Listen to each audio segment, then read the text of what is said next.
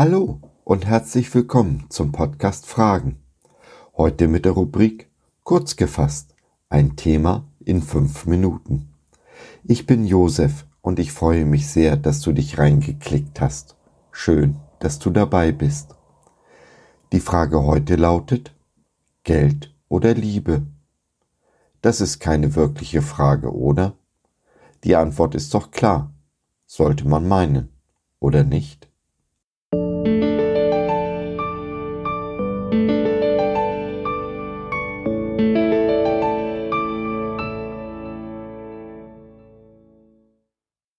Wer erinnert sich noch an die unsägliche Fernsehsendung Geld oder Liebe?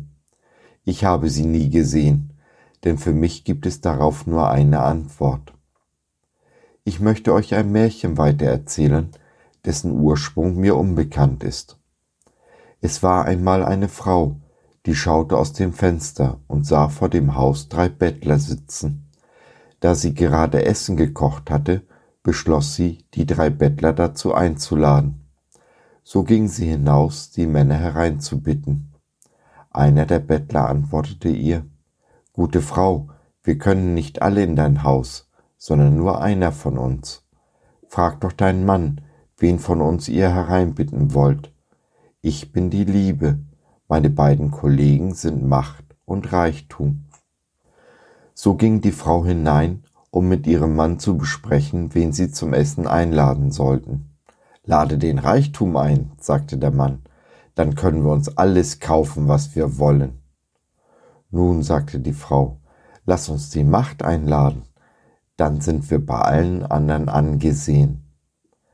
Die Tochter des Hauses kam hinzu und sprach, Lasst uns die Liebe einladen, es wäre doch wunderschön, wenn wir alle immer liebevoll miteinander umgehen würden. Dem stimmten die Eltern zu, und so ging die Frau hinaus, die Liebe einzuladen. Zu ihrem Erstaunen erhoben sich aber alle drei Männer und kamen in ihr Haus. Verwundert fragte sie nach, wie es käme, dass nun doch alle drei ins Haus kommen. Ja, sagte die Liebe, weil du mich gewählt hast, folgen mir die anderen beiden nach. Hättest du aber Macht oder Reichtum gewählt, so wäre ich, die Liebe, auf jeden Fall draußen geblieben. Liebe ist die Basis unserer gesamten Existenz, des Himmels und der Erde. Wenn ich noch so viel Reichtum oder Macht habe, Liebe kann ich mir nicht kaufen, ich kann sie mir nur schenken lassen.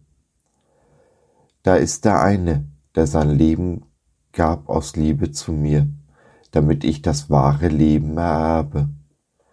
Diese seine unendliche Liebe zu mir ist es, die mein Herz erfüllt und die mich erst fähig macht, selbst zu lieben. Ja, ich werde erst fähig zu lieben, wenn ich Jesu Liebe in meinem Herzen angenommen habe. Alles andere davor ist nur eine billige und schlechte Kopie der wahren Liebe.